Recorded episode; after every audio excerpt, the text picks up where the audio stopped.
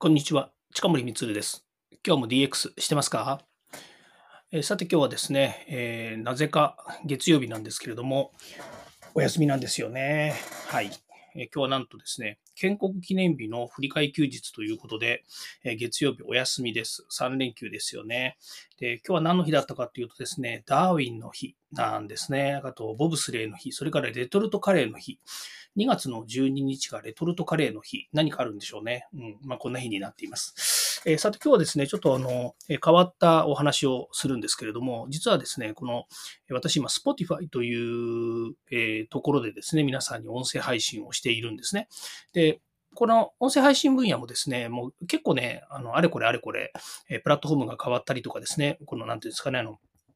まあ、あの、ある意味で言うと、ネットカンパニーさんだらけなのでですね、こういう、えー、 GAFA みたいなものですよね。で、Spotify もある意味音楽業界といえば、えー、なんですよね、その、えデジタル産業っていうんですかね、デジタルディスラプターの会社の一つになるわけですけれども、まあ、そこがですね、えー、私が音声配信もともとやってたところはアンカーっていうところで、で、まあ、アンカーの前にね、中国の企業のヒマラヤっていうところで、え配信を始めたんですけれども、そこが日本のサービスやめるということで、アンカーに移ったんですよね。アンカーアメリカの会社で。で、そしたらこのアンカーを Spotify が買収したということで、で、まあ、えっ、ー、と、アンカーで撮ってはいるんですけれども、Spotify のプラットフォームで配信がされ続けてきたというのが、まあ、ここ2年くらいの話ですよね。で、えー、今度はですね、そのアンカーっていう、まあ、いわゆるエディターっていうんですかね、この音声を取って、それでその、えー、Spotify の方に、えー、まあ、乗っけるという、まあ、この、え、エディターって言ったらいいんですかね、まあ、録音のアプリって言ったらいいのかな、それがですね、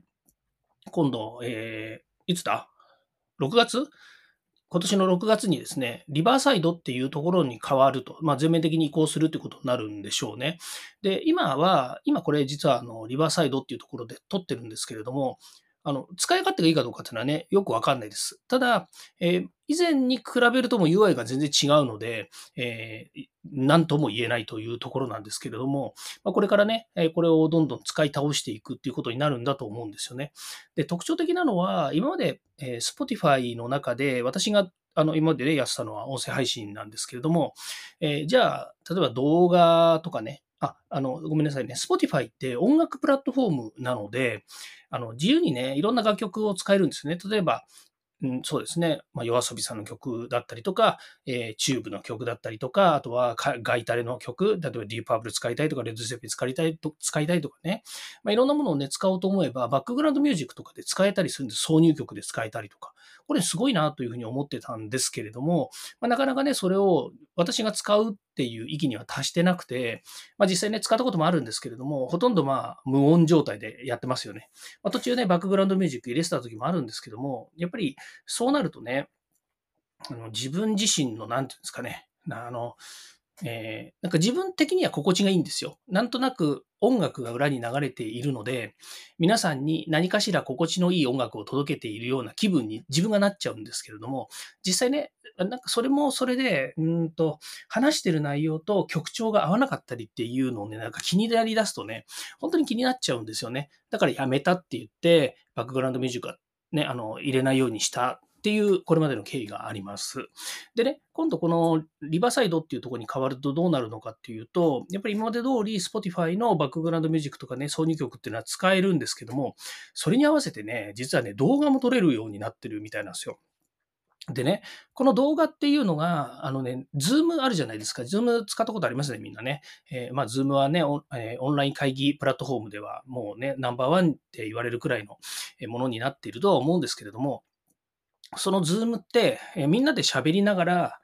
まあ、喋るのはね、えみんなこ、ここの場ではわかんないですよ。この、えっ、ー、と、なんだ、このリバーサイドっていうプラットフォームで、みんなで喋りながらできるかどうかって言われるとよくわからないんですけど、まだ試してないので。ただ、 People っていうのがついていて、招待ができるようになってるんですね。で、ここでみんなで喋るってことができるので、もしかすると、これって、えっ、ー、と、ズームのオン、ズームの配信、会議と同じようなことができるのではないかなというふうに思っています。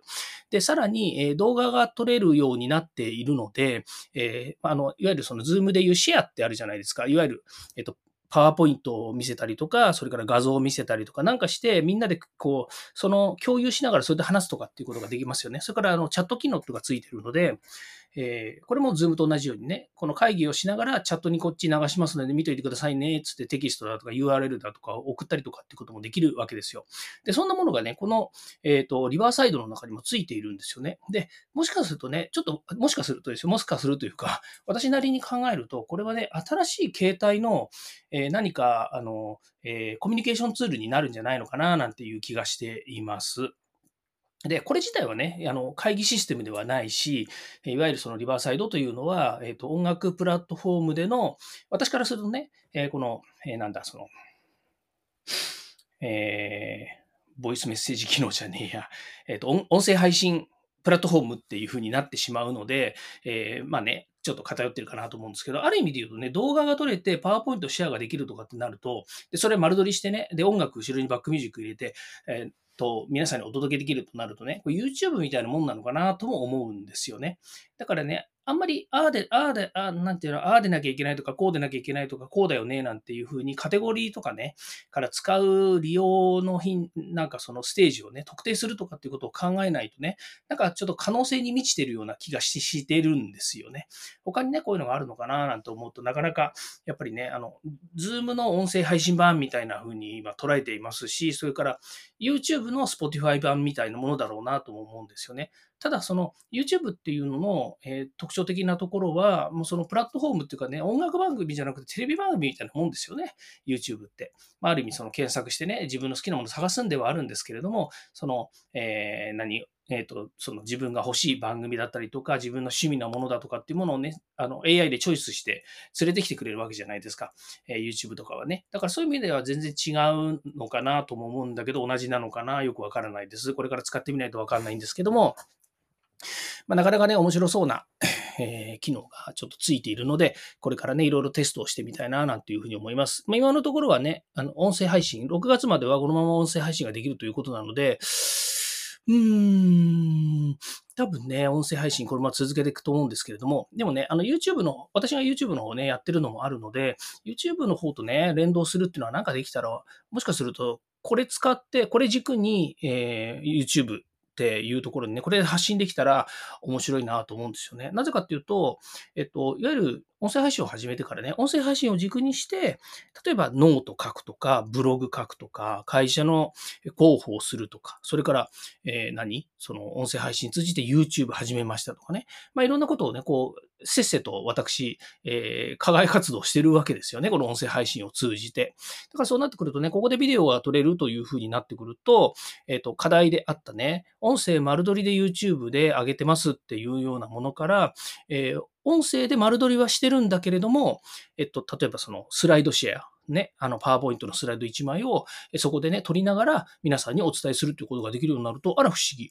YouTube でも質のいい YouTube のね、番組が作れるんじゃないかな、なんていうふうに思うんですよね。まあそうなってくるとね、えー、何、な、何なんでしょうね。ちょっとね、よく、かあの、よくわかんないんですけど、その、えー、Spotify のプラットフォームが今リバーサイドって言うんですけどね、このリバーサイドで撮った、えー、動画の内容がそのまま音声でも流れるし、それから何、えっ、ー、と、動画で、えー、YouTube とかにも流れますっていうふうになると、これはね、一石二鳥えー、もしかするとそれをね、また会社のブログとかで使えば、一石二鳥ぐらいなんじゃないかな、なんていうふうにね、思っているんですよね。まあ、私のね、大好きな一石何鳥、ね、これができるようになると、えー、面白いかな、なんていうふうに思っています。ということでね、今日は、えー、今度新しくですね、6月からなんでね、まだまだ先なんですけれども、このリバーサイドっていう全面切り替えをするということなので、私もね、これをきっかけに皆さんにね、えー、使い勝手の方を教えたりも、教えたりっていうかね、報告したりはしますけれども、逆に皆さんもね、あ、そういう機能があって、そんなことができるんだったらね、近森光がそこまでできるんだったら、ちょっと私もやってみようかな、僕もやってみようかな、なんてね、皆さんのちょっときっかけ、気づきになれば